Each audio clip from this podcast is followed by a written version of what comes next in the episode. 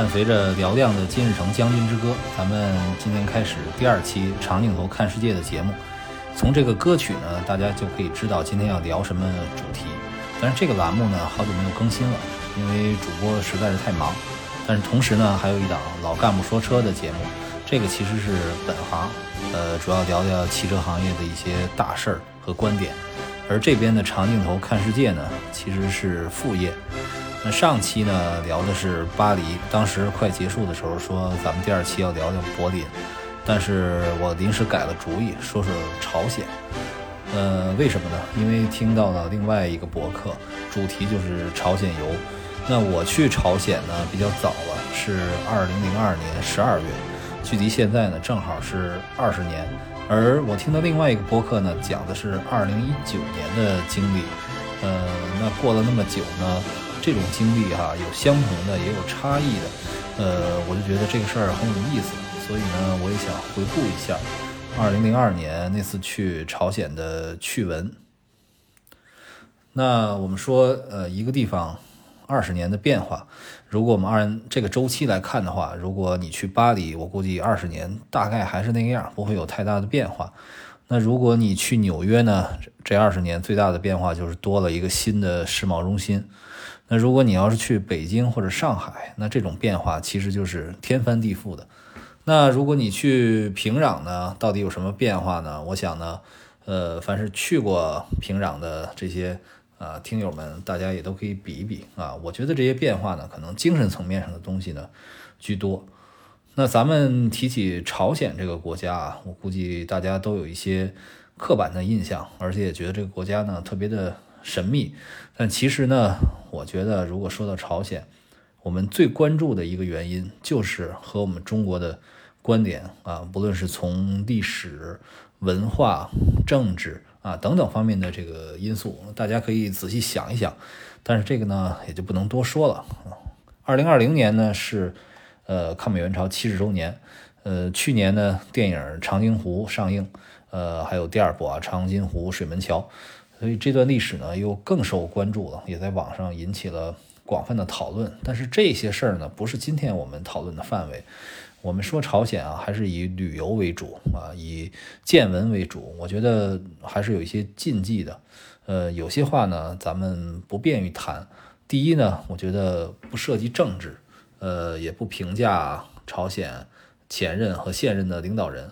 第二个呢，我们就是纯粹从一个客观的角度，以旁观者的心态来说见闻。那为什么有人要去朝鲜呢？而且去朝鲜到底有什么价值呢？我觉得呢，有的人可能年纪比较大一点啊，可能是为了追寻一种回忆吧，啊，一种过去的呃时光。有的人呢，可能也是秉持着一种不一样的心态。我觉得这种心态有可能是居高临下的，就是你看看啊，这个朝鲜的现在就是我们的过去啊，现在我们怎么怎么样，怎么怎么样的。但不管怎么说啊，如果说你不了解或者不喜爱这个历史的话呢，我觉得去了其实也没用，而且感受呢也未必好，因为毕竟呢，呃，你去呃朝鲜旅游啊，跟去发达国家呃不是太一样，而且朝鲜又没有什么特别好的这种啊自然景观，其实都是一些啊人文有关的话题。那我呢是二零零二年十二月到了朝鲜。这个其实也是我第一次走出国门啊。其实后来去了很多地方，但是第一次走出国门，居然去的是朝鲜。但那个时候呢，其实也没有公务护照，也没有私人护照啊。这个因为那时候去朝鲜是，如果你跟旅游团，当然了，你去朝鲜，如果你是以旅游的身份来去，你也只能跟团，你不可能。到现在也没有朝鲜的。呃，自由行，但是呢，去朝鲜它有一个特色，就是可以不用签证，所以大概采用的是一种集体的，呃，你叫签注也好，还是通行证也好，采取的是这样的一种形式。呃，因为呢，呃，中朝关系特殊，再有呢，就是如果说你签证有，呃，你的护照上有一个朝鲜的签证，可能会影响你去，呃，其他的国家，呃，比如说我之前。呃，护照有伊朗的签证，那但是后来我又去了以色列，所以幸亏这两段旅行呢，间隔的时间很久，否则如果在同一本护照上的话，你去以色列肯定是签不过去的啊，就是这么个理由。呃，但是呢，如果没有签证的话，那你的管理一定是非常严格的，一定是在一个范围内的。那我后面也会提到这个问题。我觉得哈，这个可能现在的管理呢要稍微放松一点，这也是我听另外一个博客得到的印象。当时的管理呢是更加严格的。呃，其实很多国外的旅行者要想去朝鲜的话，也是从中国入境。那从国内去朝鲜的话呢，简单来说就是两种方式：飞机和火车。飞机的话呢，其实就是高地航空啊，朝鲜的国家的航空公司。这个其实有很多飞友是特别喜欢坐的，因为这个甚至是专程去坐啊。因为高地航空的飞机呢都是俄式的，呃，相对来说嗯比较陈陈旧，可以抱着一种考古的心态坐。这种飞机你到别的地方可能还坐不上啊，比如说像图幺五四，呃呃伊尔六二。呃，而且最新的呢，其实都是图二零四啊，就是其实也比较老了。但那个时候啊，我去的时候，呃，国内的航空业还不太发达，而且我也不是飞友，所以也不是太懂。呃，但那种方式呢，就是坐火车了。呃，其实呢，中朝交界的就是丹东，辽宁的丹东，吉林的这个通化和这个图门。绝大部分的人呢，是从。丹东入境啊，这个旅游线也是丹东入境。丹东呢，在辽宁省啊，这个是中朝重要的一个边境城市。七十多年前啊，雄赳赳气昂昂跨过鸭绿江，就是从这儿开始的。但那个时候呢，还不叫丹东啊，叫做安东。丹东呢，呃，有一个抗美援朝纪念馆，呃，展示了抗美援朝的各种历史文物啊，呃。还是值得一看的。就是如果说你去朝鲜的话，你的丹东完全可以停留几天，停留两天吧。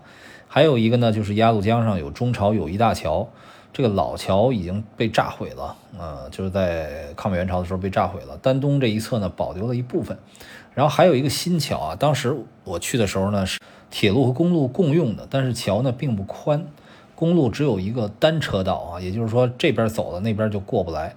呃，我不知道现在有没有变化啊？这个桥的正中央，其实也就是鸭绿江的中央，它有一个界碑，但是中间呢是没有人看守的。就是如果你从呃中国这一侧走过去，你到了界碑，你甚至可以稍微过去一下，你就到另外一个方向，其实就是属于朝鲜的领土上去往中国这边拍照。但是呢，在桥的另一头啊，就对岸呢，会有朝鲜人民军会阻止你这么来呃拍照。那河对岸呢，就是新义州。其实新义州呢，其实在朝鲜也是相当大的一个城市。二零零二年年底，就在我去不久之前，朝鲜刚刚成立了新义州特区。这个其实有点想仿照我们深圳啊，作为一个改革开放的特区，当时也定了很多非常开放的政策。但是它这个特区有一个叫做行政长官，他请的是一个荷兰籍的中国人，叫做杨斌。呃，但是呢，呃，九月份成立的新一州特区，仅仅过了一个月，杨斌就被捕了啊！最终呢，还是因为这个诈骗、行贿等罪名，呃，被判了刑。呃，大家如果感兴趣的话，可以在百度上搜索一下这段呃历史啊。所以那个时候呢，就是新一州刚刚经历了这样的一个特区的风波，但是后来又相当于搁置了。呃，不过呢，丹东呢，当时也不算发达。呃，也算是一个东北的这个中等的小城市吧。但是沿江呢，就是沿着鸭绿江边上，因为有一定的旅游性质啊，所以也有不少饭馆啊、酒店啊。就是从丹东这一侧的鸭绿江边，如果看对岸的话呢，一直觉得是黑沉沉的，呃，能看到一些厂房之类的，也很破旧，呃，看不到呃高层建筑。呃，二零零二年那个时候呢，我已经有了手机了，但是呢。出发之前啊，这个导游说呢，不能带手机，所以呢就把手机留在了丹东啊。回来以后呢再取。那个时候啊，这个手机又不能上网，又不能拍照啊。但显然呢，朝鲜也没有互联网。其实到现在，呃，朝鲜老百姓也不能在街头用手机上网但是呢，我指的不是互联网，而是啊手机通讯 G M G S M 这种网。呃，所以就是当时在朝鲜手机是不能用的，所以带了也没有用啊。呃，但是我呢随身带了一个小的数码相机，这个东西呢，如果你去朝鲜肯定是要被检查的，但是也也不是不能带。呃，同时呢，根据导游的嘱咐呢，呃，我们买了一些东西，比如说圆珠笔啊、铅笔啊、橡皮、糖果之类的东西，这个是呃赠送给朝鲜小朋友用的。呃，而且呢，旅行社那时候也说呢，呃。这个千叮咛万嘱咐吧，一定要遵守纪律，就是不让去的地方不能去，不让拍的东西不能拍，不该讲的话不要讲。但是呢，可以带一些酒和肉啊，这个是可以这个充饥用的啊。这个东西啊，后后面我会说啊，这个东西真的是非常非常非常关键啊。那你好歹带点火腿肠，这个当时我们忽略了这个问题。刚才呢，我们说了个开头，呃，算是第一部分吧。那第二部分呢？我说说从丹东到平壤的这个经历，也就是我们旅行第一天的内容。其实呢，丹东到平壤，呃，也就二百四十多公里的这个路程，呃，并不算远。但为什么就一天就是这一件事儿呢？啊，我就来先说一说。其实出门很早啊，早上八点就到了丹东火车站。丹东火车站其实就离这个鸭绿江已经很近了。呃，当时呢，我们到了火车站呢，一看站台上有一辆东方红五型的吊车机车。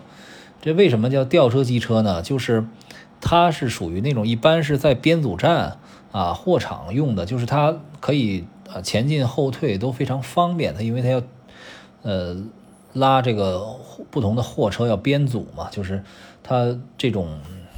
比较灵活机动，但是呢，你让它跑长路，它可能没有那么大的这个动力。呃，所以我一看是吊车机车，我就觉得，哎，这个很奇怪呀，为什么要用这样的机车拉你去朝鲜呢？然后呢，站台上有三节车厢，这个牌子上写的呢是，呃，丹东到平壤。那整个的这个旅游团啊，总共有几百名游客。那上了车，大家就开始抢座，但是。坐下之后啊，这个中方的导游跟我们说，这个车只把我们送到新义州。那一会儿到了新义州呢，大家还得这个再换乘朝鲜当地的呃火车。而且呢，这个我们上了车以后呢，其实又把我们都叫下去。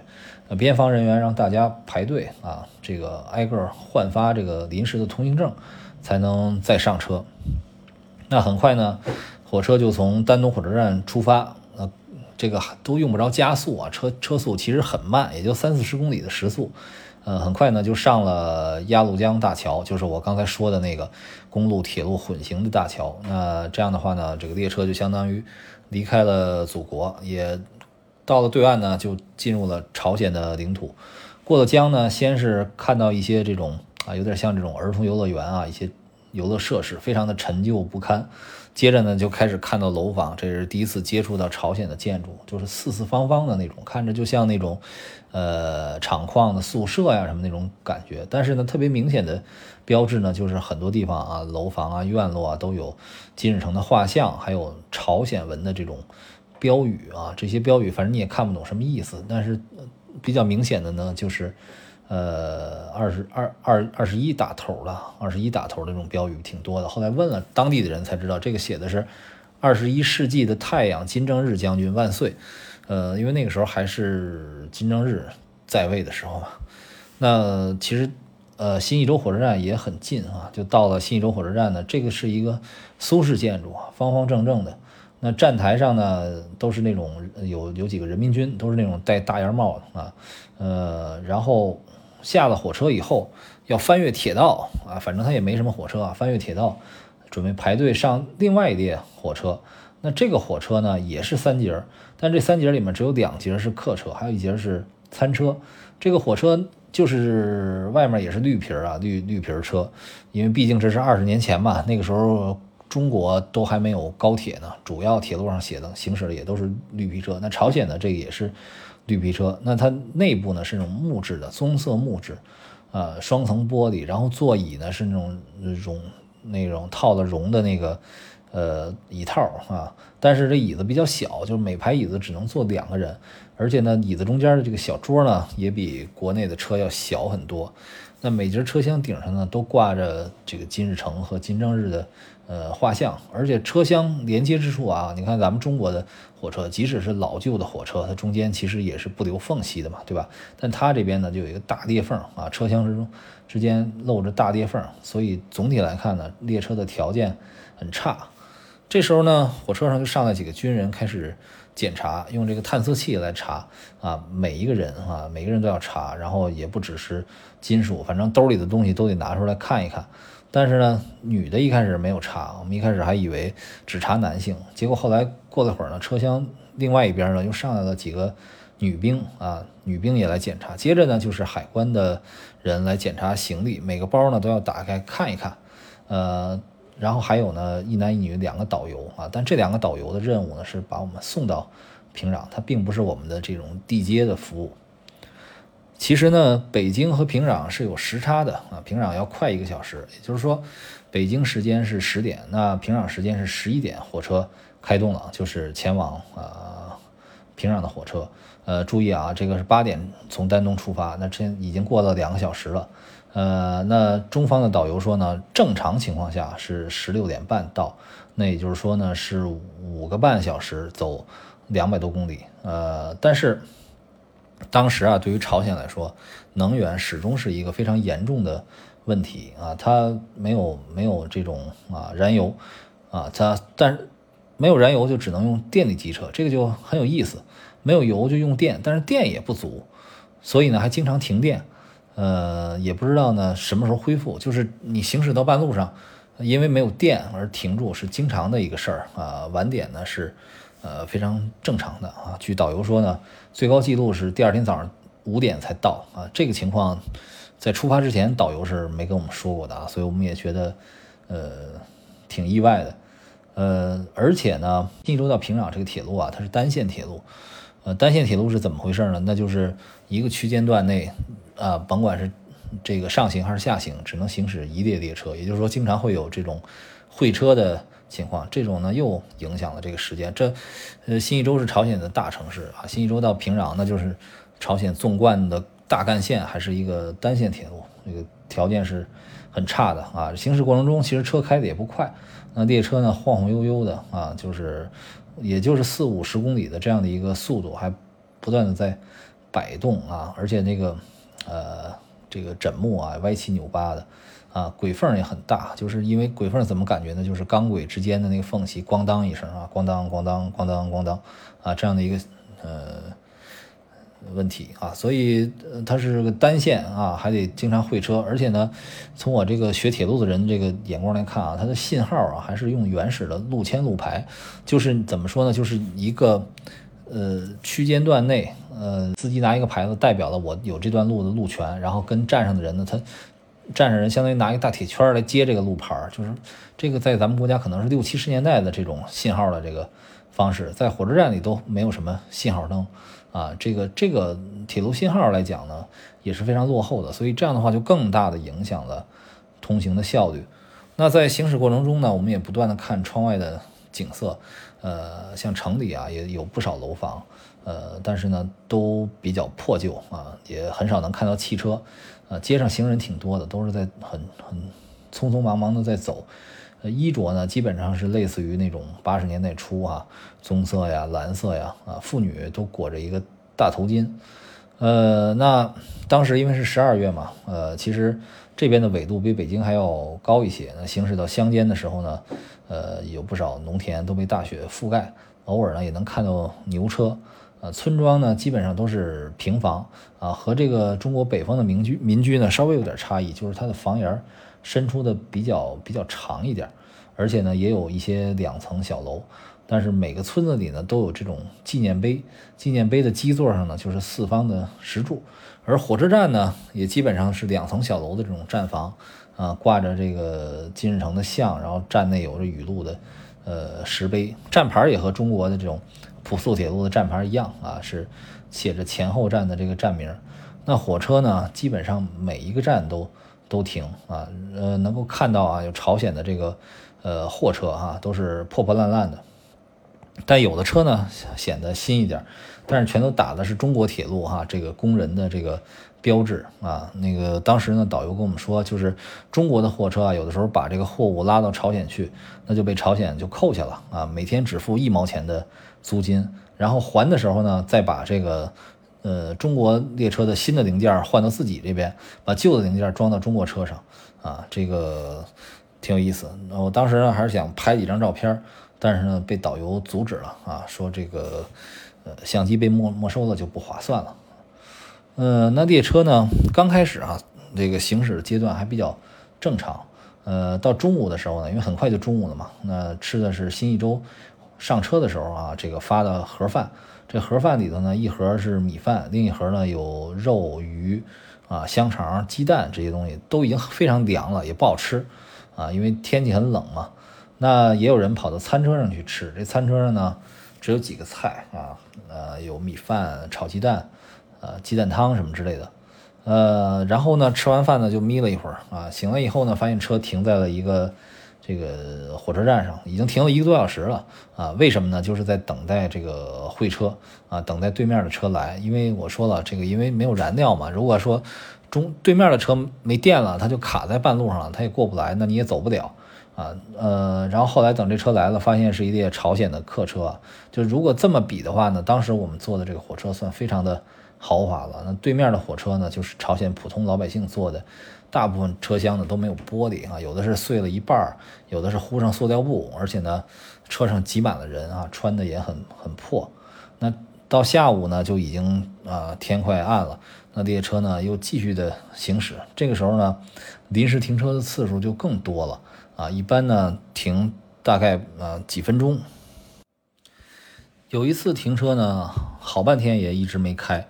这时候看列车员经过了，就想问问他。这列车员呢，穿着蓝色的铁路制服，又矮又瘦的啊。一般朝鲜大部分朝鲜人都给人感觉是这样的啊。那问他话呢，他也不理。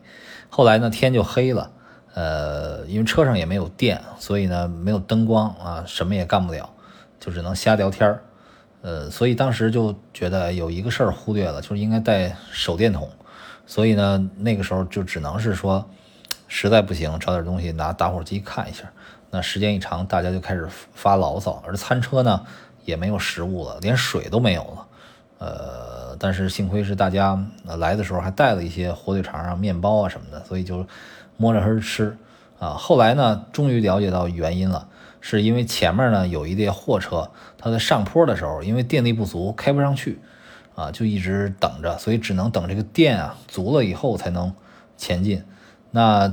所以车呢就停在这个荒村野地了，但是据说呢离平壤还有八十公里远啊，在这个地方啊等了大概两个多小时，终于啊这个听见鸣笛，列车又又动了。列车动了呢，那车厢里都响起了掌声啊，就像这个呃乘客坐俄航的飞机啊，每次降落就要鼓掌一样，那车厢也开始鼓掌了。但最后这八十公里啊，又跑了两个多小时，离平壤越近呢。停电的次数越多，那窗外呢，很少能够看到灯光。最后啊，到达平壤车站的时间是九点四十六分，也就是说呢，列车基本上走了将近十二个小时。如果这么来算平均速度的话，这个比自行车要稍微快一点。那平壤火车站呢，其实也没有灯光啊，黑乎乎的啊。那出了站呢，就是上了大客车。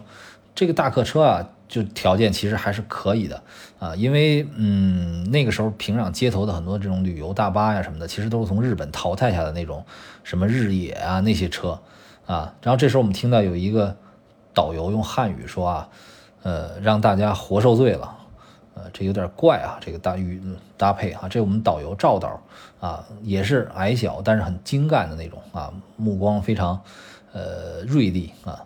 然后呢，我们还有一个女导游。呃，叫文导啊，这两个人呢是陪伴我们行程的人啊。一般啊，呃，中国来的旅行团，两个导游一都是一男一女，呃，但是他们是干什么的啊？这个大家心里也都明白。呃，其中一个导游呢，就是他负责给你介绍啊，呃，各个景点啊什么的。那另外一个导游呢，不怎么说话，他就是防止你到处乱走乱看的。呃，平壤火车站啊，离这个我们所住的饭店呢非常的近，呃，但是一路上往外呢，基本上是看不到亮光的，就是没有路灯。这个饭店呢非常有名，叫羊角岛饭店。呃，在大同江上的这个羊角岛，呃，因为平壤啊，这个呃纵贯这个平壤市区的这条江就叫大同江啊，这个大同江上小岛叫羊角岛。这个酒店呢在。羊角岛上这个酒店四十三层，还是很很高级的，而且呢，饭店里头呢是灯火通明的。它的这个酒店啊，叫做特级酒店，相当于国内的五星，但实际上呢，呃，住的其实就是标间啊，两人的标间，跟国内的三星差不多。这个呃，就是那种摆设哈，床、桌子、电视，呃，跟国内的三星酒店，老三星酒店基本上是一模一样的。呃，但总体来说啊，这个条件还是凑合的啊。屋里有暖气，热水呢是隔日有啊。呃，电视机呢是那种老式电视机，能看到国内的几个有线台，但信号也都不太清楚。呃，到了以后，因为都十点多了啊，先到餐厅去吃晚餐，因为晚上一直没有吃饭嘛。这个餐厅呢非常的大，呃，然后很很呃灯火辉煌的。那菜呢是上的是自助餐。呃，有土豆、白菜，有鸡肉、鱼肉，但是这个一点儿就怎么说呢？肉都特别的梗啊，丝丝裸裸的，一点儿这个呃正常的味道都没有，一点都不好吃。但是这个比起路上的这种情况呢，其实也是呃知足了啊。而且呢，最后还给每个人客人都送上这个呃人参茶。呃，这个酒店啊，它其实有名的地方，一个是在于它确实修的，从外观看也挺漂亮。呃，而且呢，中国的游客基本上都住在这个酒店。啊，我我听另外一个播客说呢，说这个酒店一个很严重的问题，就是说它的这个厕所卫生间没有地漏，所以呢，呃，洗澡呢是在那个浴盆拉上浴帘洗，那浴帘呢不能搭到浴缸外头。否则的话，那个水漏了以后呢，那可能就会把整个厕所就泡了啊。这个，但是这个问题我记不住了，我我不记得当时有这样的这么一个情况，但想来是有的啊。呃，它这个酒店非常有名的地方呢，就是说它有一个赌场，这个赌场呢是朝鲜唯一的一个赌场，在地下一层啊，据说是澳门人开的啊，呃，而且呢只对外国人，当然包括中国人了啊，就对外国人开放。那这里面呢，人民币、港币、美元、日元都可以兑换。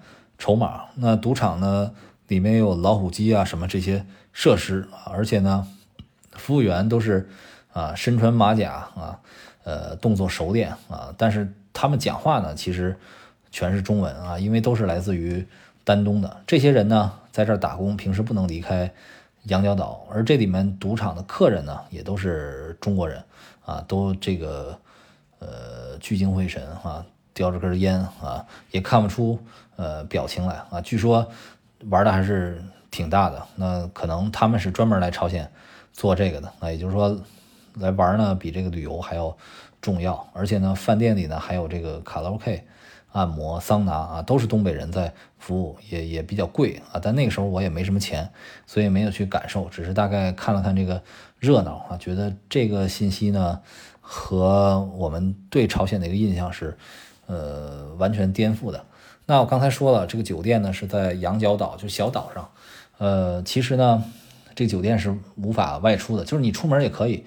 你出门呢，你走稍微走几步啊，往外走，走到呃岛的边上，就会有人劝阻你啊，就不让你再往前走了。而且你走也没有用，因为你根根本不知道去哪儿。就是朝鲜人啊，他那个时候啊，晚上。呃，城市大部分是没有电的，你路上你也看不见，黑乎乎的，你又迷路，你又不认识路标。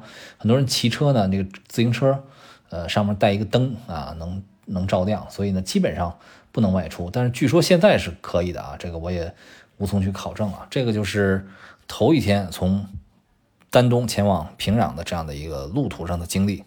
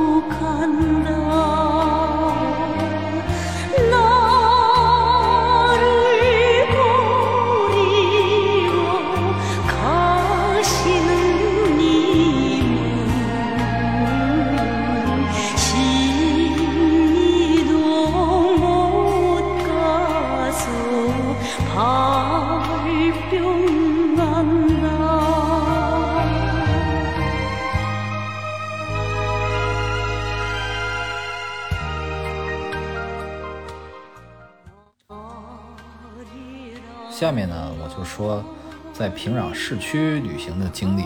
实际上，我这次去朝鲜旅游呢，一共是四天。呃，第一天呢，就是从丹东到平壤；第四天呢，是从平壤到丹东。第四天回来的经历比第一天来的时候还要艰难。我卖个关子，到后面再说。那剩下的呢，就是在包括平壤市区，呃，以及一些景点的旅游。但是它行程安排的比较散，呃，我就如果按照时间说呢，可能就比较乱，所以我还是把它归纳。呃，这一部分呢，说一说对平壤市区的一个印象。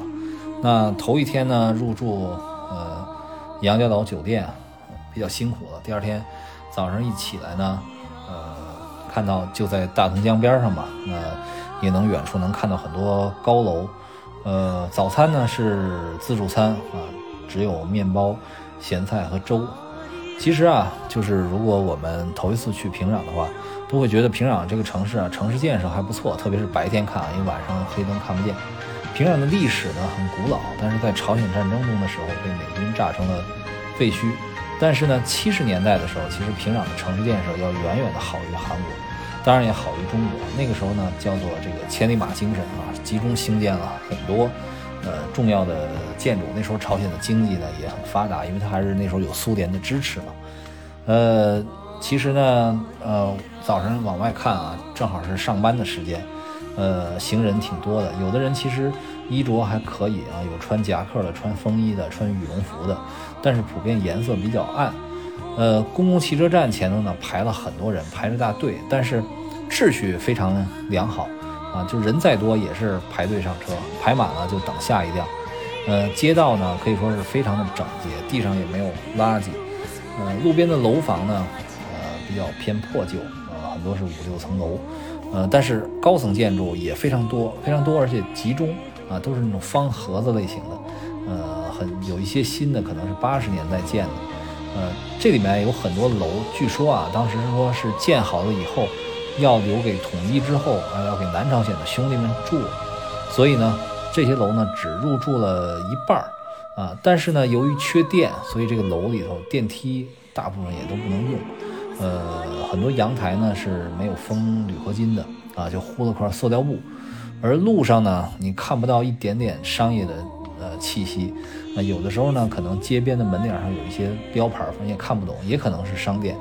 呃，这个商店啊，是呃，在我们旅行的过程中是禁止参观的啊。当时我们团里可能有有一个人在参观景点时候，趁着导游不注意，偷偷进去看了一眼啊，说里面的物资呢很很匮乏啊，货架上就摆了一些脸盆什么的。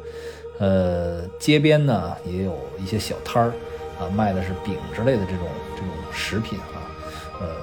其实呢，我们我并不意思，并不是说朝鲜有有多落后啊，并不是说要丑化它，这就是当时实际的一个感觉。我想现在呢，呃，朝鲜应该说经济发展要比以前好一些，可能都会有一些变化。那我们呃，在这个行进的过程中啊，外出行进的过程中，经常印象最深的还是一些这种宏伟的一些建筑啊，就是比如说是政府机构啊。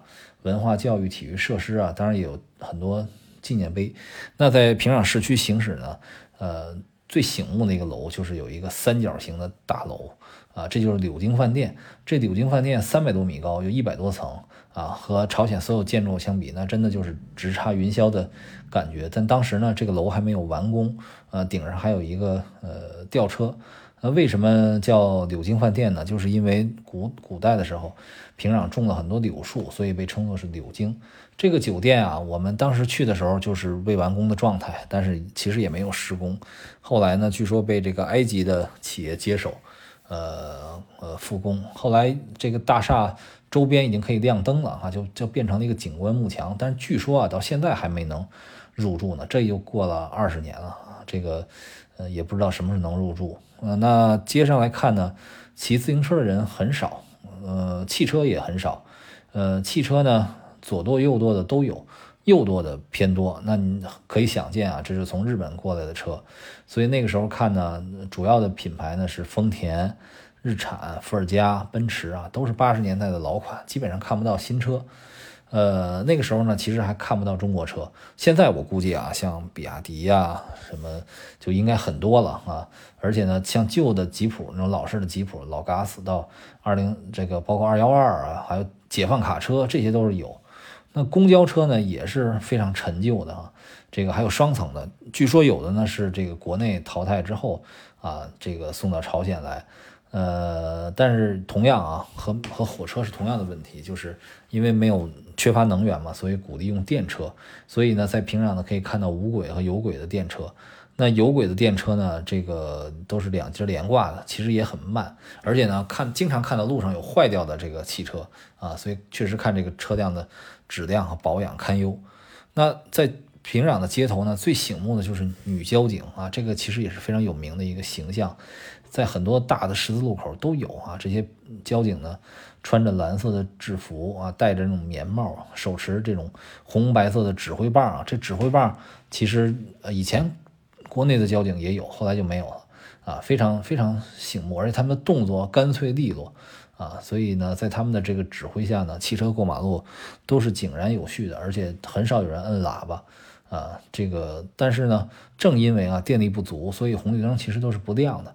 呃，而且呢，他们也觉得啊，如果呃用红绿灯的话，一停电反而容易造成混乱，所以都用交警来指挥。平壤的这个地铁啊，在世界上也是非常出名的。呃，它其实是世界上最深的地铁啊。据说呢，呃，朝鲜一再坚持地铁是自主建设的，但实际上是中国人修的。呃，一般的旅游团到平壤呢，都会组织大家去坐一站。我估计啊，具体从哪站坐到哪站，应该都是固定的。反正我们去的的时候呢，叫做从复兴站到荣光站，就是它的这个地铁站名啊，并不是地名，基本上都用了一些比较啊好听、正确的这种词汇。那进了站以后呢，就坐扶梯往下走。这个隧道啊，深一百米啊，长一百七十米，完全可以当防空洞。所以这个。这个地铁啊，修的是非常夸张的。那站台呢，是可以从一头啊，就从一头进另一头出。呃，但是里面的风格啊，站台上的风格，它是莫斯科地铁那种，就是比较富丽堂皇的。反正我们去那站呢，呃，一边是这个金日成为主角的一个壁画，呃，站两边也都是壁画。你像咱们北京修地铁啊，修一号线、二号线的时候，其实也是这种风格。到后来就就不是了哈。呃，每站的这个。壁画、吊灯啊，都是完全不一样的。但是呢，列车呢，相对来说，呃，比较破旧一点啊，外观有点像八十年代那种北京地铁。那车内的空气呢，也也不太好啊。呃，我们呃出行呢，都是坐那个大巴。坐车的时候呢，其实不允许往外拍摄啊。这个即使是说你下车在外面看景点，也只能在规定的地方拍照。我觉得这个现在的这个。呃，规矩应该要松一些，但也类似，就是说，其实你可以拍，呃，但是呢，你可能比如说人人民军不能拍，特别负面的不能拍，呃，但是呢，凡是这种重要的建筑，你必须拍啊，就拍它的这种正确的呃角度。所以呢，这个我们当时在出去的时候呢，如果说游客拍的不是那种啊宏伟的建筑的话，导游就会呵斥。但是当时我带的这个数码相机非常小，基本上就呃拿在手里，然后快门又没有声，有的时候呢也不瞄准，就随时一摁就可以乱摁，所以拍了一些街头的景色，呃，但是呢那可能角度啊光线啊就不是太好，反正也瞎拍着玩。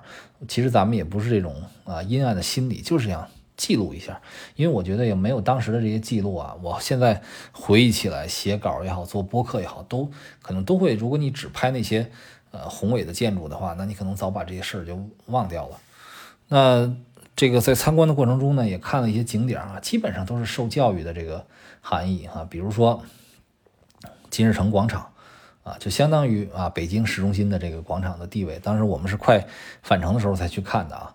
呃，但是比北京的要小一些啊。它的这个广场左右两侧呢是美术馆和历史博物馆，呃，这两个馆呢楼顶上都竖立着巨大的标语牌而这个北面正中的呢，它是一个绿色重檐顶的一个啊像宫殿一样的建筑，叫做人民大学习堂啊。其实呢就是免费向朝鲜人开放的国家图书馆。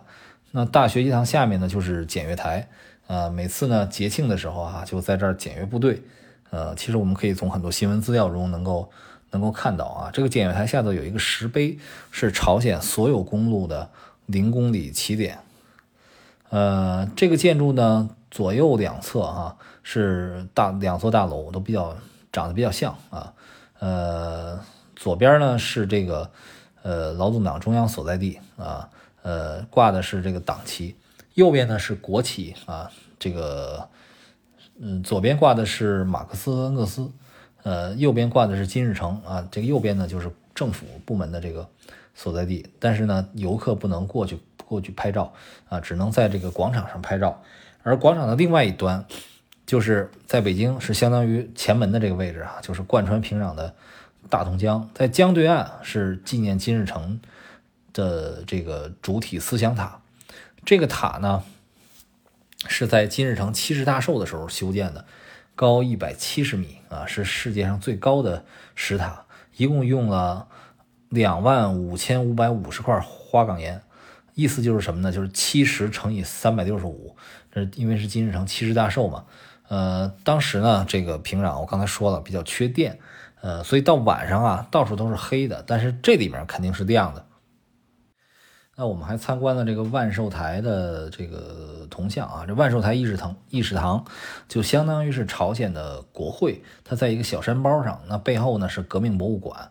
呃，这个博物馆的正面呢是巨大的白头山壁画。呃，所以呢，也是朝鲜的这个圣山啊，他们叫白头山，我们就叫长白山。嗯，当时呢，这个博物馆前呢是一个巨大的铜像，大概有二十米高吧。呃，那就是金日成的铜像了。那当时是只有一个人，那现在呢，其实是两个人，就是金日成和金正日父子。呃，当时看到金日成呢，穿着这个风衣，一手背后啊，一手指向前方。那这个铜像下面呢，是摆满了花束。呃，而且呢，铜像两侧呢各有一组群雕，呃，象征着这个各界群众啊共同革命。呃，而这个小山包的脚下啊，还有一座石碑，就是我刚才说的啊，千里马，就是象征着这个朝鲜在发展最快的时候，这建设速度非常之快啊，千里马雕像。那我们到铜像前的时候呢，一看啊，前面有好几百呃平壤的市民啊，在铜像前面肃立。呃，而且呢，在主持人的引导下呢，三鞠躬。他们穿的衣服基本都是一样的，都是棕色的。那我们去的时候呢，呃，这个也被要求啊，你得买花，而且去呃鞠躬，这个都是必修课啊。那我们参观完毕之后呢，又有一波平壤的这个市民在等候。呃，平壤街头还有一个著名的景点呢，就是凯旋门啊。呃，这凯旋门啊，这个巴黎也有啊，呃，罗马也有，嗯，平壤也有啊。平壤这个呢。是更大的，嗯，这个是为了纪念朝鲜一九四五年革命成功而而建的，呃，那它这个凯旋门啊，在这个马路中间，呃，巴黎的凯旋门呢，它是星形广场啊，周边有十二条道路，而这个平壤的凯旋门呢，是汽车可以从门底下通过，呃，然后呃，这个凯旋门有四个大柱子啊，各有浮雕，啊，正面分分别刻的是这个一九二五和一九四五两个年份。这两个年份呢，那就是金日成投身革命和凯旋的年份。那旁边呢是金日成体育场和这个凯旋讲话纪念碑。还有一个特别受中国人民关注的纪念物啊，就是中国志愿军纪念碑啊，离这儿不远，离凯旋门很近，在一个小山上。这个嗯，底下呢是很高的一个石阶儿啊，这个碑的样子就可以理解为人民英雄纪念碑了。呃，基座上有浮雕和这个文字，顶上呢是金色的五星。那但是这个基座的南边是可以进去的啊，这里面陈列着志愿军牺牲的特级战斗英雄名册啊，包括像杨根思、邱少云、杨连地、黄继光啊，是排在前几位的。所以这里面呢有很多游客，当然都是发自内心的去献花和鞠躬啊，这个也是唤起中国人民情感的一个地方。那还有一个地方呢，叫万景台。啊，刚才说的万寿台，现在说这万景台，万景台就是呃，意思就是鲜花盛开的地方，据说风景非常好啊，能看到一万种景色。这个地方呢，这就是金日成呃诞生的地方，呃，当然了，这个风水也非常好了。呃，万景台呢，呃，在平壤市郊啊，这里面确实是哈，这个风景比较幽静。呃，金日成的故居呢是。呃几座茅草房组成的一个小院儿，里面陈列着纺车呀、泡菜缸啊这些基本的用品。那前面呢是猪圈，右边呢是起居的地方啊。墙上呢挂着包括金日成本人，还有他父亲金亨济、母亲金正书的照片。那金金日成呢，他是世代革命之家啊，父母都是为国捐躯的，而且有很多亲戚呢，在抗日的时候呢，那个在中国牺牲了。除了去这些景点之外呢，还有一个重要的项目呢，就是安排大家去学校参观，这样呢是去展示朝鲜这种十一年义务教育的成果。我们去的这个地方啊，叫做牡丹峰高级中学，它就相当于北京的四中啊。据说是大学的升学率在百分之九十以上，而一般的学校呢，仅仅有百分之二十左右啊。嗯，那这地方其实它也是旅游团必去的一个项目啊，所以其实也算呃景点了。我们去看呢，这个。朝鲜平壤最好的学校之一啊，学校的操场也不大，呃，地面呢都是沥青的，包括有篮球架呀什么的。然后呃，整个教学楼里面的感觉呢，和中国的普通中学也也差不多。那这里面有这种身穿朝鲜民族服装的教师呢，带领大家参观了一些教室。那学生穿的都是深蓝色的制服啊，包括有这种英语课啊，呃，学生戴着耳机啊读课本。还有化学实验室啊，这个学生往这个试管里再倒药水，然后还有这个音乐课啊，呃，学生在合唱，呃，然后呃还有一些课外活动可以参观，就是看有有一个教室的很多学生在埋头刺绣，这桌子上啊就是一缕一缕的这个丝线，那绣好的作品呢就直接向游客出售，这个两二三十块吧，其实。挺贵的了，相当于当时一般一个朝鲜人一个星期的工资。那在这个地方呢，我们事先准备的这些东西啊，就是什么呃圆珠笔啊、牙膏啊、啊糖果呀这些东西呢，就交给学生了。但实际上呢，呃，不是给到学生本人，是要交工的啊，都给了学校了。而且呢，学校当时是有我们看到有电脑教室的啊。那个时候啊，咱们国内呃 PC 时代刚刚开始啊，就是。呃，PC 进入家庭，呃，但这些电脑啊，这个看着就是杂牌啊，有 Acer 的，有 IBM 的，就是应该都是都是赠送的。但当时呢，学校里又没电了，所以呢，呃，学生们就是在电脑前坐着啊，坐着。我们参观的时候，大家就对着黑屏啊。那最后一项参观呢，就是欣赏学生的这个歌舞表演啊，在一个小礼堂里，这屋里也没有灯啊，非常暗。就是黑乎乎的在里面表演，呃，但是呢，这个表演倒是内容挺丰富的，有歌舞啊什么的，伴奏的乐器呢有像什么架子鼓啊、电子琴啊、电吉他啊，就是朝鲜人啊，他特点就是能歌善舞，呃，这个我们中国人其实从小就应该经常看到朝鲜的这种这种舞蹈啊，就脑袋上顶一根长穗儿啊、甩头啊什么的这种，呃，我我记得小时候看过这种舞蹈，印象非常深刻。呃，几个小孩表演的呢也非常非常好。那小孩唱歌唱的，大家从很多视频里都能看到朝鲜小孩唱歌啊，就是那种，呃，声音很很甜美、甜腻腻的。然后唱歌的时候呢，这身身子是一蹲一起啊，摇摇晃晃的那种，啊，这个挺有意思。啊，最后呢，呃，学生表演就是没有共产党就没有新中国这首歌。那显然，这个就是专为游客啊引发游客共鸣的。那后来呢？其实我们除了在这个学校欣赏了文艺表演之后，还在这个朝鲜的国际艺术会馆欣赏了歌舞演出。这个剧场呢很大啊，也挺漂亮，但是呢，里面的装修其实挺粗糙的。关键是屋里没有暖气啊，大冬天的，就是看这个节目冷得发抖啊。而且呢，不光是游客看，还有很多中小学生也来看啊。这应该是属于这种啊爱国教育的。呃，一部分，但是呢，呃，我们想靠近这些学生们啊，想跟他们交流啊，这教教师呢就会过来拦阻拦啊，不让我们跟他们交流。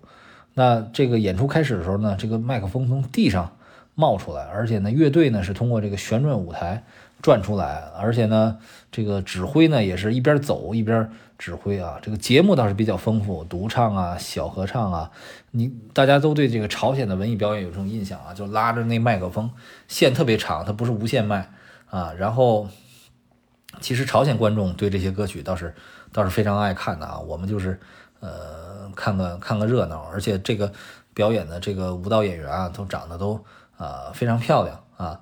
这个嗯有个小插曲，就是表演快结束的时候，呃，这个一个演员就走下台啊，想到观众中间唱，结果又停电了啊，整个剧场都黑了啊，呃，但是呢，大家也毫不惊慌，可见是非常习惯了啊，就一直等着，呃，等到来了电呢，又开始从头唱。据说啊，现在游客来平壤旅游呢，吃的还可以，但那个时候呢，嗯，不是太好。呃，我们当时也就猜啊，说每天可能也就吃白菜萝卜什么的，但实际上啊，这个旅游的项目中呢，还安排了一些当地风味的这种呃品尝。呃，那个时候呢，其实，在饭馆里啊，是是很难看到其他的这个朝鲜人的。呃，在那里面两个晚上啊，呃，都是吃的烧烤。呃，而且是在不同的饭馆吃的，呃，呃，不对，一次烧烤，一次火锅。那烧烤烤的是这个鸭肉，但是呢，看起来也也不新鲜，也大家也不敢放量去吃啊，因为第二天有人吃了拉肚子。那涮火锅里呢，这个有一些猪肉啊，而但是呢，没有没有调料，呃呃，这个。菜呢都是白菜豆腐为主，然后还有一些这种炸黄鱼，然后还有大肉块儿啊。但是大家最感兴趣的其实还是朝鲜泡菜啊，这个味道其实是是是不错的。呃，其实导游也说啊，朝鲜人生活中是离不开泡菜的啊。每年入冬前呢，各家各户都能分到很多大白菜，然后国家会专门给妇女放假十天，在家做泡菜啊。这个泡菜水平呢都是。呃，家传的，也就是说，你这个媳妇贤惠不贤惠，泡菜水平呢是一个呃重要的依据。那我们吃饭，晚上吃饭，吃烧烤，吃火锅，但是回的路上呢，基本上啊看不到这种大城市应有的样子，呃，也没有路灯啊，这个行人呢都是像我说的，骑着自行车，前面有个灯啊，急匆匆的赶路，公共汽车里也特别特别满啊，这个路面上有一些汽车的灯光。啊，这个也，然后，呃，有些楼里面啊，路边的有些楼里倒是亮着灯，但是因为电力不足，所以显得也也不亮啊。就是晚上的话呢，气氛还是比较异样的啊。那这个关于平壤的印象呢，就先说这些。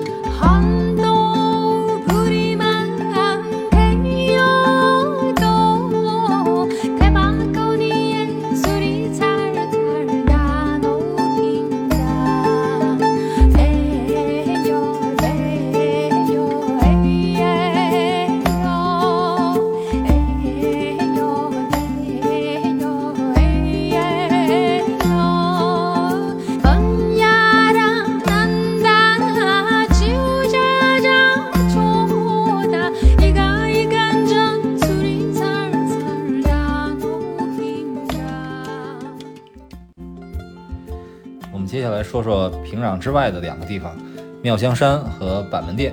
呃，先说妙香山吧。妙香山呢是朝鲜的名山之一，也是旅游胜地。它的位置呢在在平壤西北部的一百六十公里左右。也就是说呢，从平壤到妙香山开车大概一个半小时。它这个路上呢，高速公路都是走高速公路，但实际上这个路也也不是封闭的，是一个开放性的，而且路上基本上很少有车。那坐大巴，呃，去妙香山这个过程啊，这个旅途上基本上是这个导游在在讲话啊，这个其实呃也是惯例啊，基本上这个团里都是这样，呃，即使不是在朝鲜旅游也是这种情况，呃，前面说了有两个导游，男的叫赵导，女的叫文导，那主要呢是赵导一个人讲，那文导呢他就在车后门，他不说话，呃，这个赵导呢他就一直在介绍朝鲜的优越性。他就是说呢，这个朝鲜实行的是十一年的义务教育，从小学到中学啊，呃，一共十一年，但中学也不分初高中，那如果能够考上大学呢，仍然是免费教育，呃，医疗也是免费，包括看病、吃药、动手术、住房也是免费，都是国家分配的，啊，这个只收一点很低的这个水电费。那新建的住宅呢，都是一百多平米，呃，但是提起这些呢，其实他真的是非常的自豪，但是肯定就会有人不服嘛，嗯，有人就开始问他对这个呃中国的一些看法，那。我觉得这个对他来讲那是轻车熟路了。我想他遇到任何这个旅游团都会这么问啊。所以首先呢，他就大谈这个中朝两国人民鲜血凝成的友谊啊。呃，接着说呢，说中国人民现在富了，那朝鲜人民也很高兴啊。但是呢，那肯定是要但是啊，要转折一下。他就说呢，这个各有各的好处吧啊。我们虽然穷啊，但是是平等的。中国富啊，但是贫富不均的啊。但是为什么穷啊？他就开始非常生气了，就全是因为有美帝嘛。呃，然后呢，就很慷慨激昂的去演讲啊，就认为呢，美国一直是在想方设法的去扼杀他们啊，呃，背信弃义啊。这个那也包括说当时说到一些核问题啊什么的，呃，这个就是因为美国啊这个违反了协定啊，这个让朝鲜呢。能源紧张才造成这种呃停电的局面啊，等等等等吧，有些就不好在这个节目里说了。呃，这个当时啊，就那个阶段，其实朝鲜也开始做一些经济改革，然后呃，但是呢，导游只是说了一些表面的现象啊，说这个工资也涨了，物价也涨了啊。呃，说完这些呢，又开始让大家互动啊，做做游戏啊，唱唱歌啊，他也带头在唱。呃，像这些导游啊，基本上都比较会白话嘛，也能唱中国的这个流行歌曲，唱的也不错啊。说是上大学时候学的，因为这帮人啊，这个其实都会在中国进修一段一段时间啊。这个，然后呢，他当然也会唱这种呃朝鲜歌曲，代表性的就是这个金日成将军之歌啊。那那个，然后大家也请那个女导游啊，就那个文导来唱。嗯，这个，但是这个女孩呢，就是大学毕业。不久哈，中文说的也不是太好，呃，所以他呢很少跟大家交流。但是他有一个什么任务呢？就是大家在参观的时候啊，他一直在监督啊，就是说不不许不许拍啊，快回来啊，不要去啊，这些是他负责来讲的。中国有这么多名山大川啊，所以看妙香山的风景呢也比较一般。但是这里面呢，它没有任何的污染。啊，空气清新，泉水清澈啊。因为朝鲜的这个工业不发达，所以呢，它自然资源就得到了比较好的一个保护。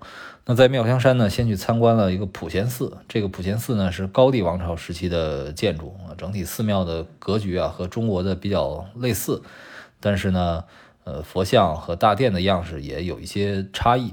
它的这个大雄宝殿里面呢供的也是三世佛，但如果参观的话呢，必须要脱鞋啊。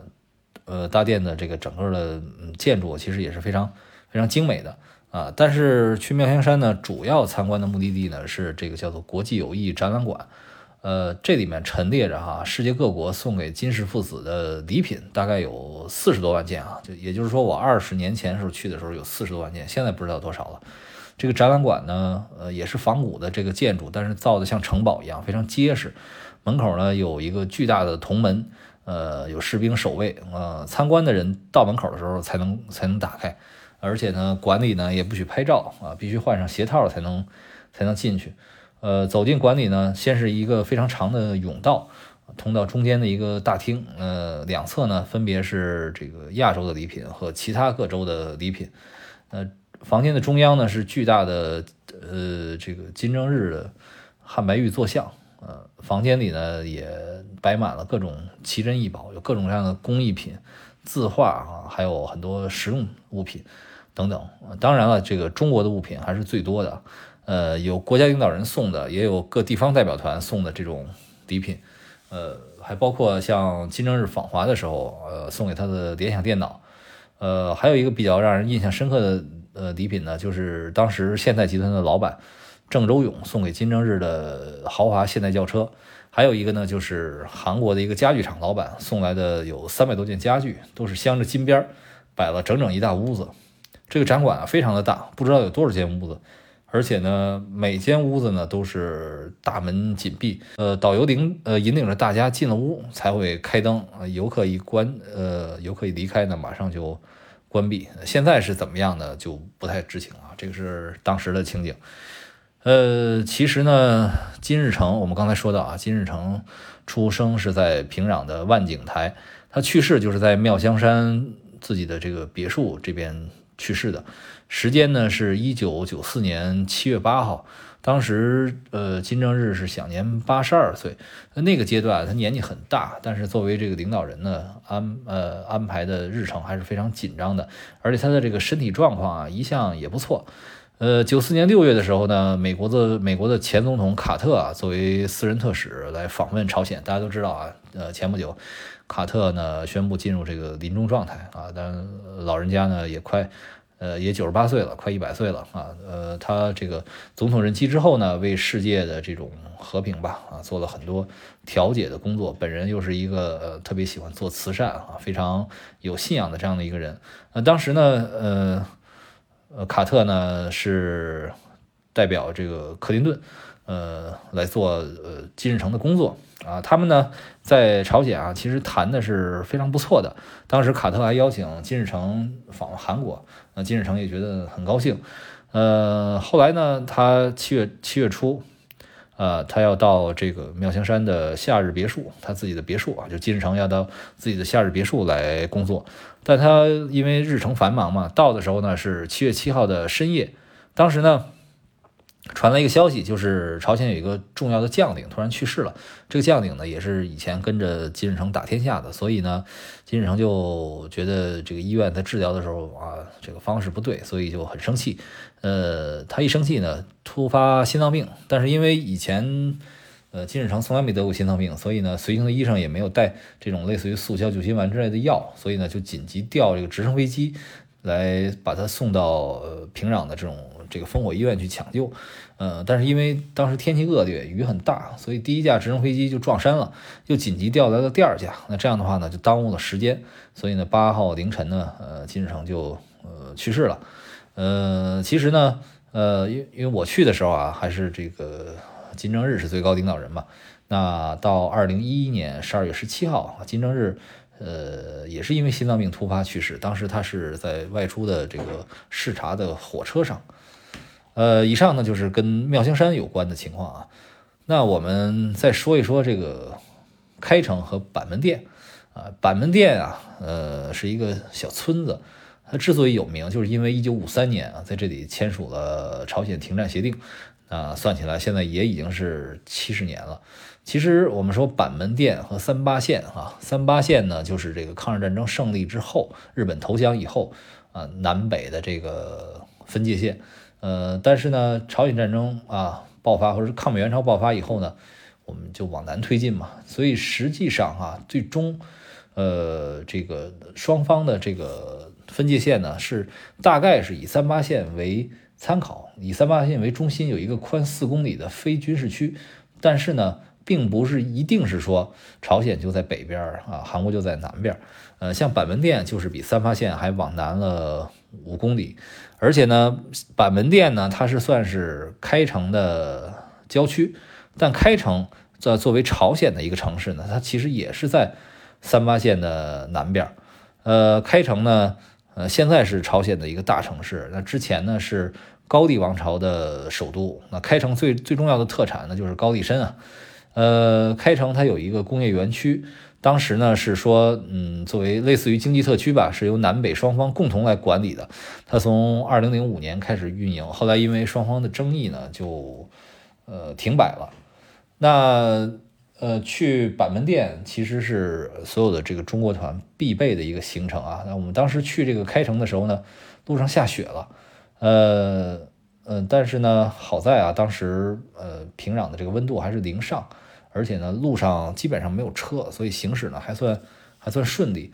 呃，开城的位置啊，差不多在平壤以南两百公里，就比妙香山的位置要远一些。呃，然后呢，从到了开城以后，再走八公里的路就是板门店了。其实呢，板门店离首尔是很近的。呃，所以说嘛，就是从北方的视角来看，始终是对呃，韩方的威胁比较大，因为它它离首尔非常近啊，大炮可能都能打过去。但当时呢还不叫首尔，还叫汉城。呃，这个在去往板门店的这个路上还能看到哈，说距离汉城七十公里的呃路路标。呃，其实呢，这个像三八线南北两侧，刚才说了啊，有一个宽四公里的非军事区。这个非军事区里呢，双方是不得配置重武器的。呃，士兵呢只许带手枪。那进入到缓冲区之前呢，所有的游客呢要等候一下，要嗯办手续。办手续的过程中呢，这个由人民军士兵呢通过沙盘来讲解一下当地的局势，而且每辆呃游览的车上呢必须有两个士兵陪同。然后办好手续之后呢，大家再上车，呃，然后通过士兵把守的大门走到一个非常狭窄的通道里啊，就车在这个狭窄的通道里行驶，就有点像一个槽，或者说像是一个。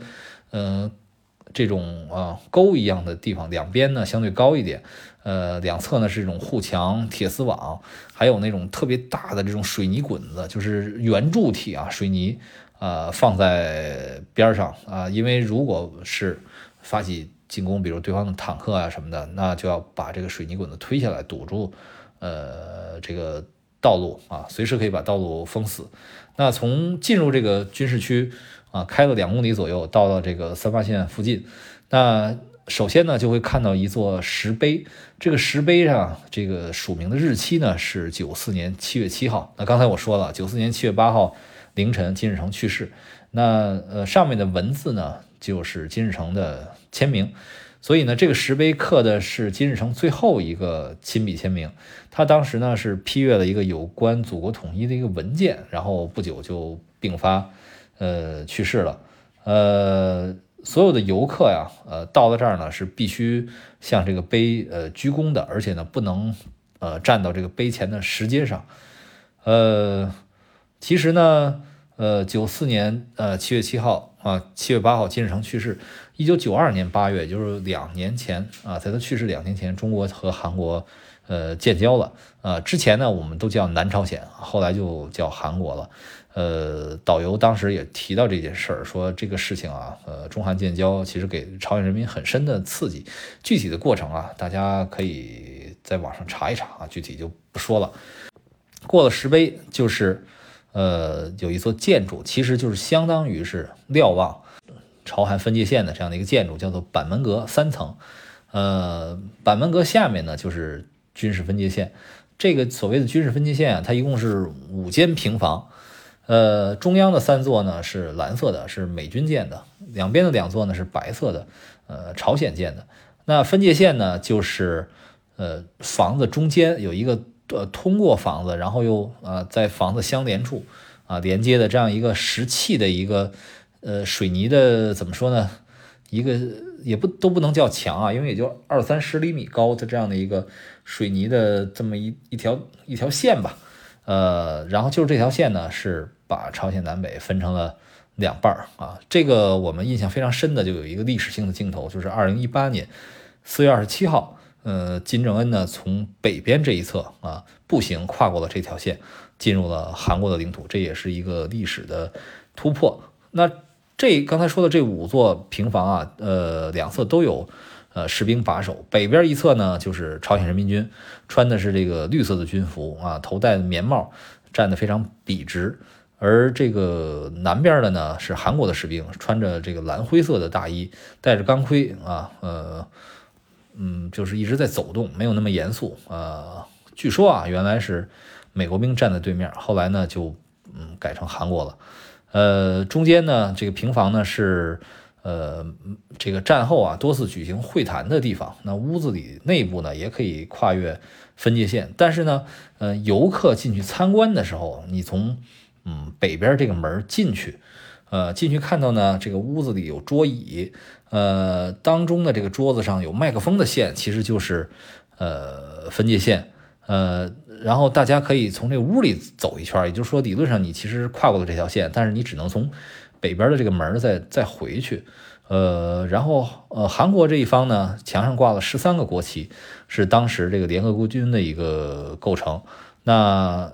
呃，我们北方从北方来的游人进去，呃，参观的时候呢，屋子里是人民军在站岗，然后窗外头呢是韩国的士兵往里看，呃，然后呢，我们转一圈就出来。那韩国那边的游客等我们出来以后，他也可以可以进去啊。当然就是说，呃，如果中国游客的话，你也可以从韩国这边啊来来参观，其实是呃一样的。那出了屋子以后呢，再返回到这个三层的。呃，板门阁上，在这个阳台上可以拍摄，也就是可以俯视呃这五间屋。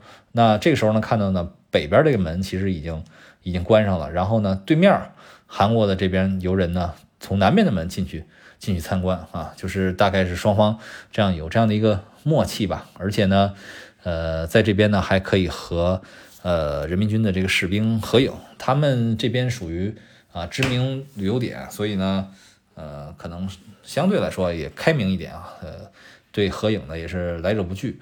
那从板门阁出来啊，再往回走一公里，其实才是这个所谓板门店啊，双方这个停战协定前双方谈判的一个一个地方啊。这里面呢就是有呃主要建筑其实也都是呃平房啊，这个呃一个呢是这个有小屋，小屋呢是签订协议之前谈判的地方。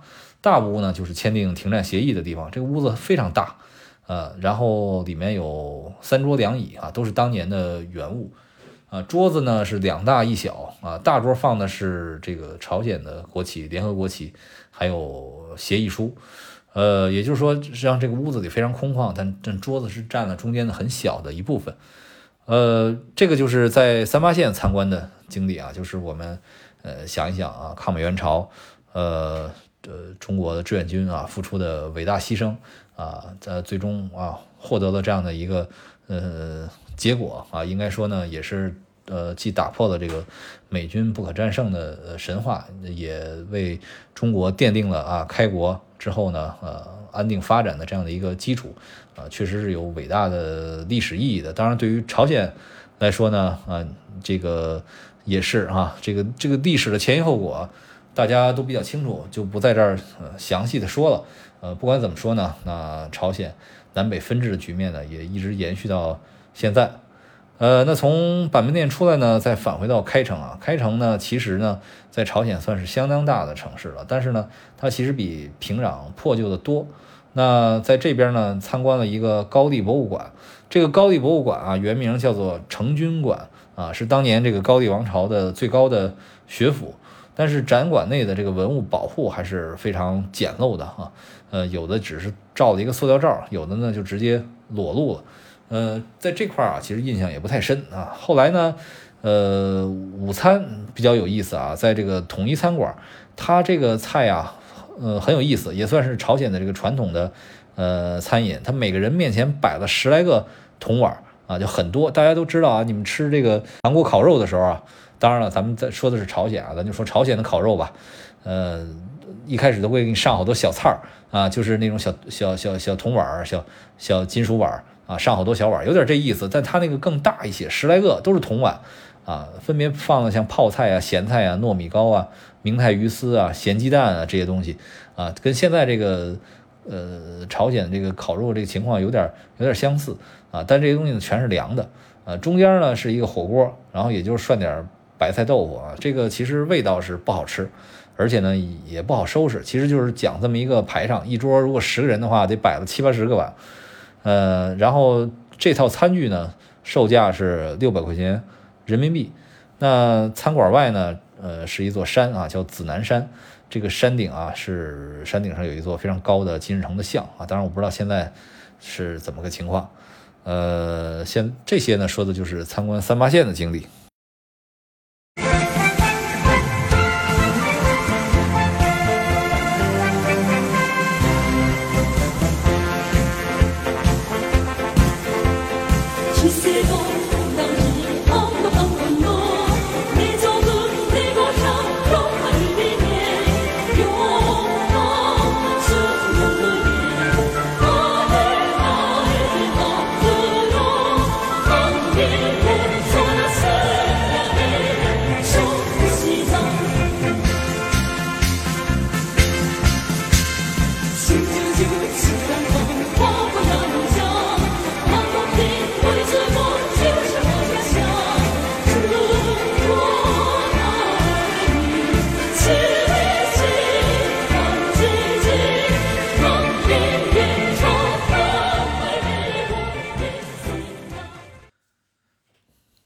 接下来呢，我们就说说返程的经历。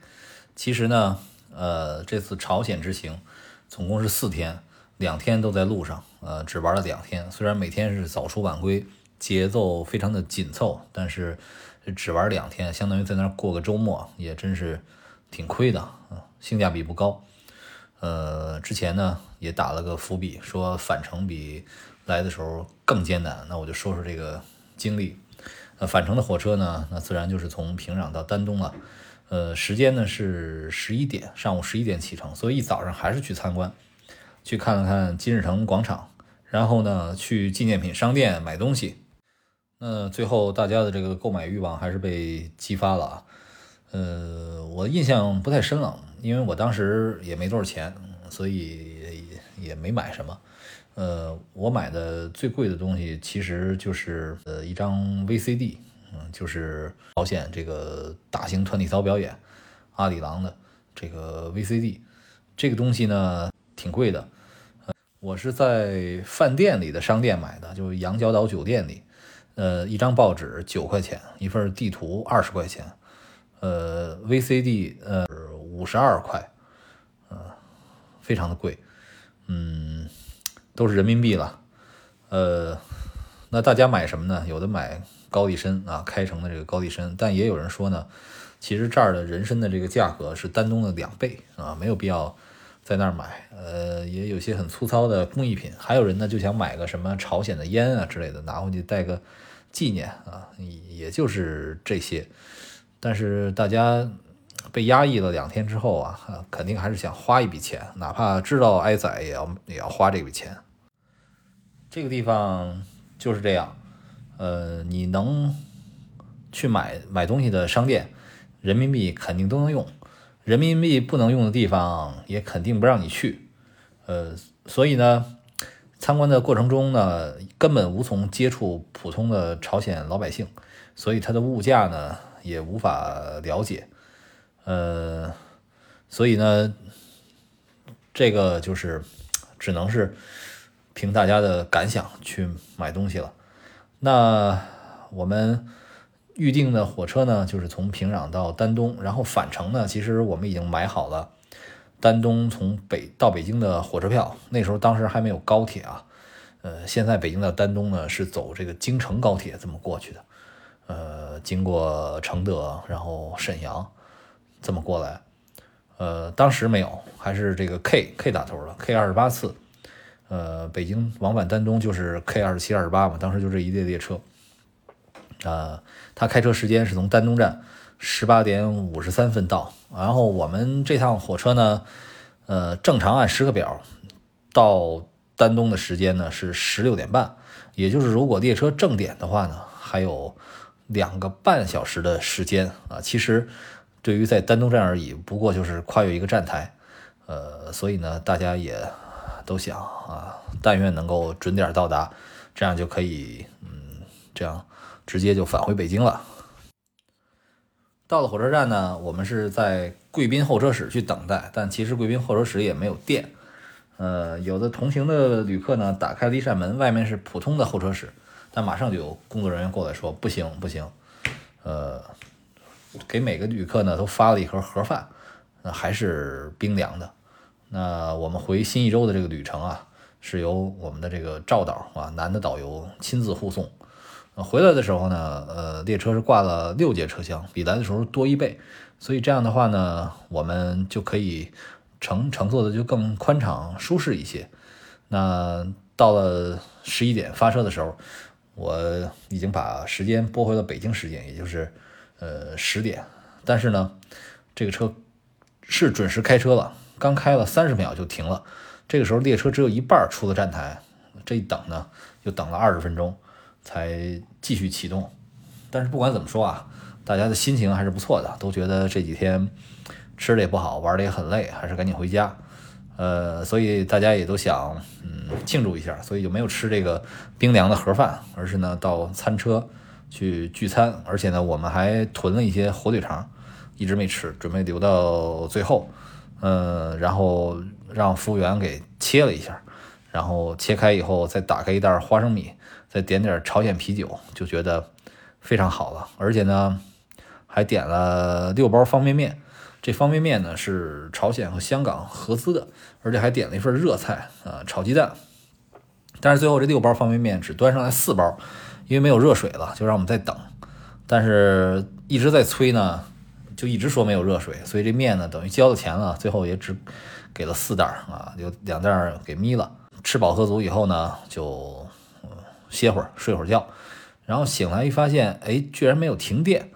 呃，这路路上行进的还很顺利，就有个别车站停了一会儿啊。这个最多的一次会车，就是因为会车啊，因为刚说了，呃，朝鲜的铁路是单线铁路，呃，如果对面来车的话，那就要到站上候车，呃，而且呢，因为它呃经常没有电嘛，所以如果前面一趟车被卡在半路上，那你后面一趟车也得等着。呃，后来我们打听了一下哈，据说是有一个领导在车上，那这个车呢就相对行驶的就有保障，所以呢，我们看看，呃，这个已经是接近傍晚了，那离新义州呢也越来越近。呃，这时候导游也跟我们说啊，就是这个朝鲜导游跟我们说，说这一段呢比较危险啊，也就是容易停电，但其实也顺利的过去了啊。呃，这时候看到窗外已经能看到一些比较高的楼房了。那这一路上，那只有新义州一个大城市，啊，所以呢，显然快到了。后来列车就进站了，停站了。呃，它不是新义州，因为呢，站牌上写着四个字，啊，虽然是朝鲜那个文字，但是你也能看出是四个字，所以就有可能这是，比如说是新义州的前一站哈。一般比如你沈阳有沈阳南、沈阳北啊，可能是这么个概念。呃，大家都觉得，哎，没想到这么顺利，这个车居然这样就。就马上就到了，那看来如果正点到丹东的话，啊，还能有时间吃顿饭啊，再坐返回北京的火车。所以呢，大家就非常高兴，我们剩下一些饮料啊、食物啊，就全送给了朝鲜人。那对方也很高兴的，就全收进去了。到了十六点半，啊，列车到了新义州，这准点到站。那大家就准备呃拿了行李哈，就准备下车，因为呢。还要换这个国内的火车啊，把大家从新义州再拉到丹东站。那这时候我们的导游说呢，啊，再等一等啊，海关还得上来检查。那因为我们前头这一趟车啊，就是我们这趟车前头一趟列车就是 K 二十八，因为当时啊 K 二十八是北京到平壤的国际联运列车。那它其实呢有三节是朝鲜车厢，呃，然后这三节呢是由朝鲜的机车。给它拉到丹东，再把这三节车厢挂到丹东到北京的这一趟 K 二十八次上，一起回北京。它是这么个国际联运的方法，也就是说，从丹东发回北京的车厢呢是在丹东站。那导游就说呢，要先查那个 K 二十八，因为他们在前头啊，查完了他们呢才查我们这车，所以我们就就等着，就在车上等着。结果过了很长时间啊，半个多小时，嗯，海关的人也没来，导游也找不着了，然后天就开始黑了。那大家呢就比较着急啊，也不知道什么原因，因为车厢里没电嘛。那很快车厢里又是一片黑暗。呃，如果看到亮光了，那肯定是列车员，因为他拿着手电。但是问他原因呢，他也不理。而车门口呢又有朝朝鲜的人民军战士啊在把守，所以谁也不能下车。那餐车上有一个小的发电机，稍微有一点电，所以呢就有的时候有游客过去打听打听。啊，但是呢，只要有人从车厢这边一经过一回来，这车车门咣当一响啊，大家因为也看不见谁回来嘛，就觉得好像有消息了，结果什么也打听不到啊。最后呢，这个中国导游哈探听出一点信息，是说呢前面这趟啊就是二十八次，有一个人因为带了一些人民币没有没有申报啊，所以也正在交涉，但什么时候解决呢也不知道，也只能等。那这时候连火车站都没有电，所以。整个车厢内外全都是黑乎乎的啊，就只能看到好像站台上有一些人影，但也不知道干什么的。那，这时候呢，有一个游客比较胆儿大啊，他偷偷带了手机啊，没有留在丹东。这时候把手机打开呢，已经能收到国内的信号了啊。这时候呢，我们就觉得好像哎，这跟祖国有点联系啊，那就就想呃联系联系，如果呃无法赶上丹东到北京的火车，那怎么办？想联系这个事儿，但是呢，其实也没有什么太好的解决办法，只能是盼着说这边能够顺利的解决问题。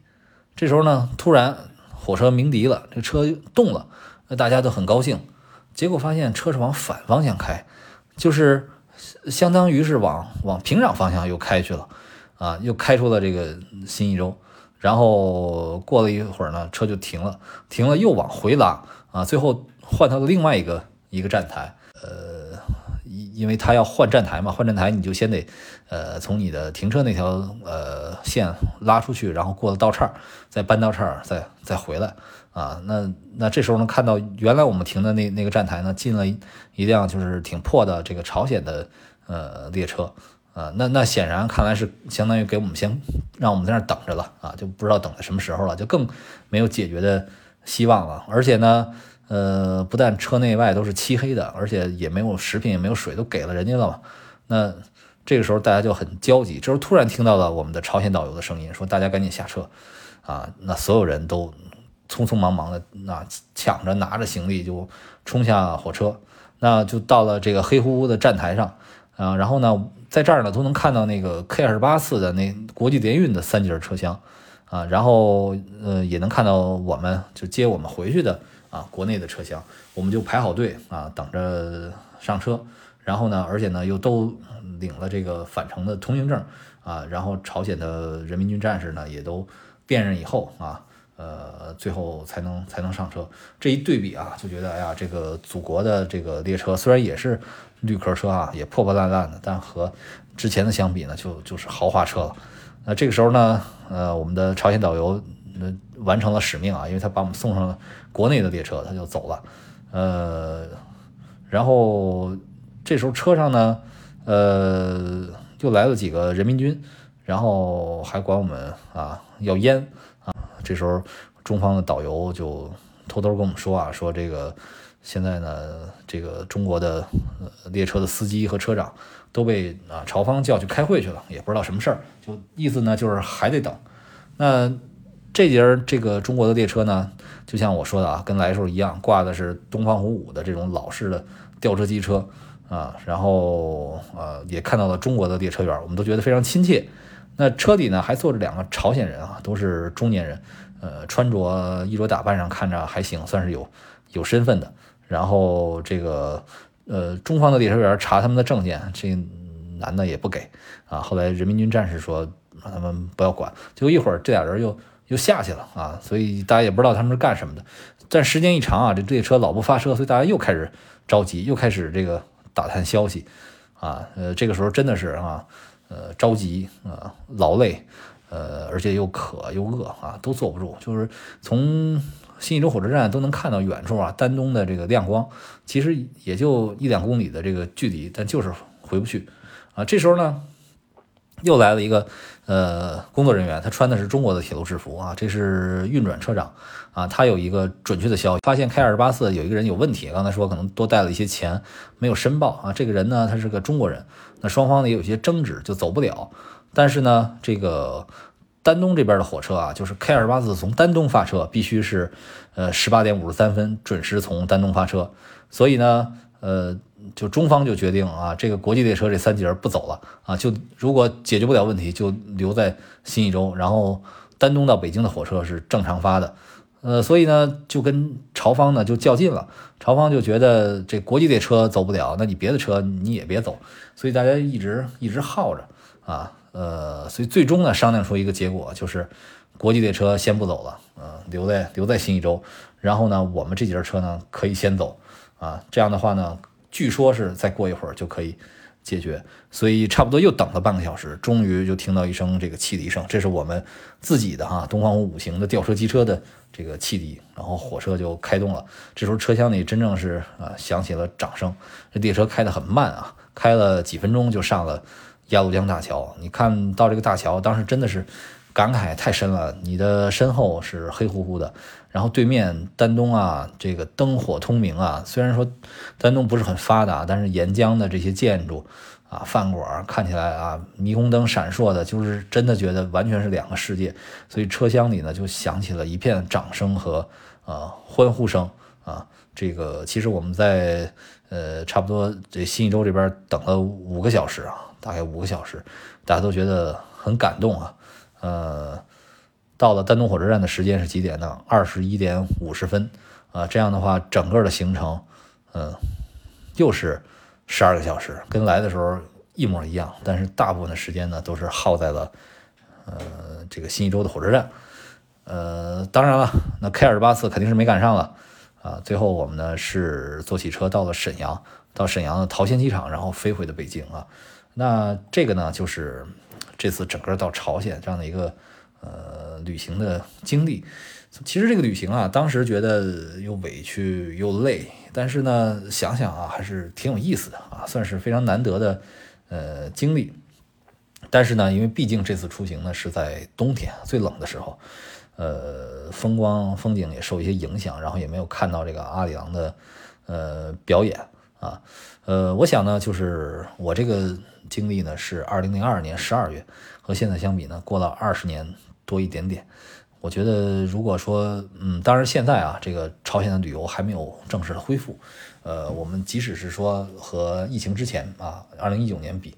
我听了听，呃，另外一位这个博客的介绍，我觉得啊，这个行程行程上呢，可能是呃接近的。反正平壤在平壤参观就是几个大景，金日成广场，万寿台啊，呃，万景台啊，然后参观学校，呃，看文艺表演，参观地铁，然后吃这种特色的所谓的美食，那就是火锅啊，烤肉啊，就这些东西。然后呃，外地呢。离开平壤，那就是妙香山，还有开城板门店，这个行程基本上是，呃，接近的。但是显然呢，现在朝鲜也在不断的发展，经济程度肯定是好多了，而且呢，呃，思想观念上也相对的开放一些。比如说呢，呃，手机是可以用了啊，但是还是手机是没有网的。呃，手机包括也有一些应用啊，然后整个的生活环境呢也有更多的一些，呃，相对啊世界比较主流的一些生活元素。我觉得呢，这里面有意思的就在于啊变与不变的一个过程，因为呃所有的国家其实都是不断的在变化，在变化中发展，在发展中变化，呃以后怎么变？啊现在变了什么？这个其实是我觉得时隔二十年两段行程最有意思的。呃，话题，呃，在这里呢，我也想到了，我之前有一个朋友是法国人，呃，我们呢还是在 ICQ 上认识的啊，ICQ 那真的是一个上古时代的软件了啊，可能很多人都不知道，可能 ICQ 流行的时候，很多朋友还未必就出，可能还没出生。这个法国人呢非常喜欢中国文化，在法国自学了汉语，然后到上海来上班。那我跟他认识，然后我就在上海找他吃饭，然后他就嗯，之前他是听说过我讲解我的这一段朝鲜的经历，特别的好奇，他也去了一次朝鲜，回来以后呢，啊，他就我们俩就对啊对这一段这个行程，呃，他也拿了他拍的很多照片，呃，还有在朝鲜买的纪念品给我看，我们当时就在这个饭馆，而我们选择的饭馆呢，其实就是上海的一家呃朝鲜饭馆。呃，其实呃，包括北京、上海、丹东、沈阳很多大城市，其实都有朝鲜饭馆。其实也是朝鲜的一些人啊，这个工作人员，你好，他是大学生也好，或者什么呃领导干部子弟也好，来中国实习的这种这种地方。所以呢，服务员呢，在中国其实一边学习，其实也就是学汉语的这样的一个呃过程啊。服务员一般这个都属于相对啊生活条件好一些的，呃，然后也比较。呃，见过世面啊，呃，他们呢，呃，这个也能歌善舞啊，就是呃，充当啊餐馆服务员的同时呢，也会做给这个客人们啊做一些文艺表演。当时呢，呃，我们就拿起这些礼物啊，这些纪念品，我们在看。我的法国朋友也一直跟我念叨啊啊，Kim Il Sung 啊，Kim Jong Il 啊，这就是金金日成和金正日嘛。我们念叨，然后朝鲜的服务员就看了非常激动，他们就过来啊，要呃看我们这些东西。看的时候就真的是激动万分，恨恨不得要流下热泪啊！就可能他对自己的这个领袖呢是有真的非常纯真的一种感情啊。我觉得那段经历也很有意思。后来我这个法国朋友就跟我说，去了朝鲜觉得很好奇啊，很想去金日成大学去进修一下。但是后来呢，他。嗯，其实已经拿到申请了，就是他真的去申请金日成大学了。他拿到了申请，但是没有实现这个愿望，因为他后来去非洲，呃，就啊因病在非洲旅行的时候不幸去世了，所以想起来这个事儿呢，我也觉得很难过，很伤心。这个其实也是一个小插曲，这就说明朝鲜它的文化也好啊，风俗也好，可能有一些独特的魅力。作为我们中国人来讲呢，可能能够产生一些特殊的共鸣。呃，但是呢，呃，这种这种共鸣或者这种特色也好啊，它将来会是一个什么样子？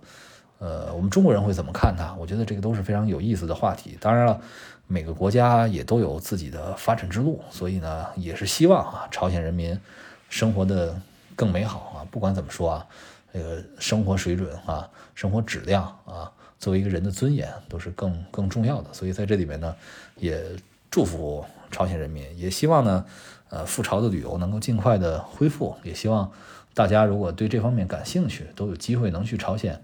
看一看这珍贵的一个呃历史样板吧。那我们今天的节目呢，呃，就到这儿啊。今天我们聊的是朝鲜，我想不知道什么时候能够录下一期节目，因为在工作百忙之余呢，录一期节目，从准备脚本啊到录音到剪辑，都是我一个人完成，还是需要一定的时间的。我想如果下次有机会呢，我们还是再继续说欧洲啊，呃，在一些。欧洲国家旅行的经历吧。好的，那就到这儿，谢谢大家。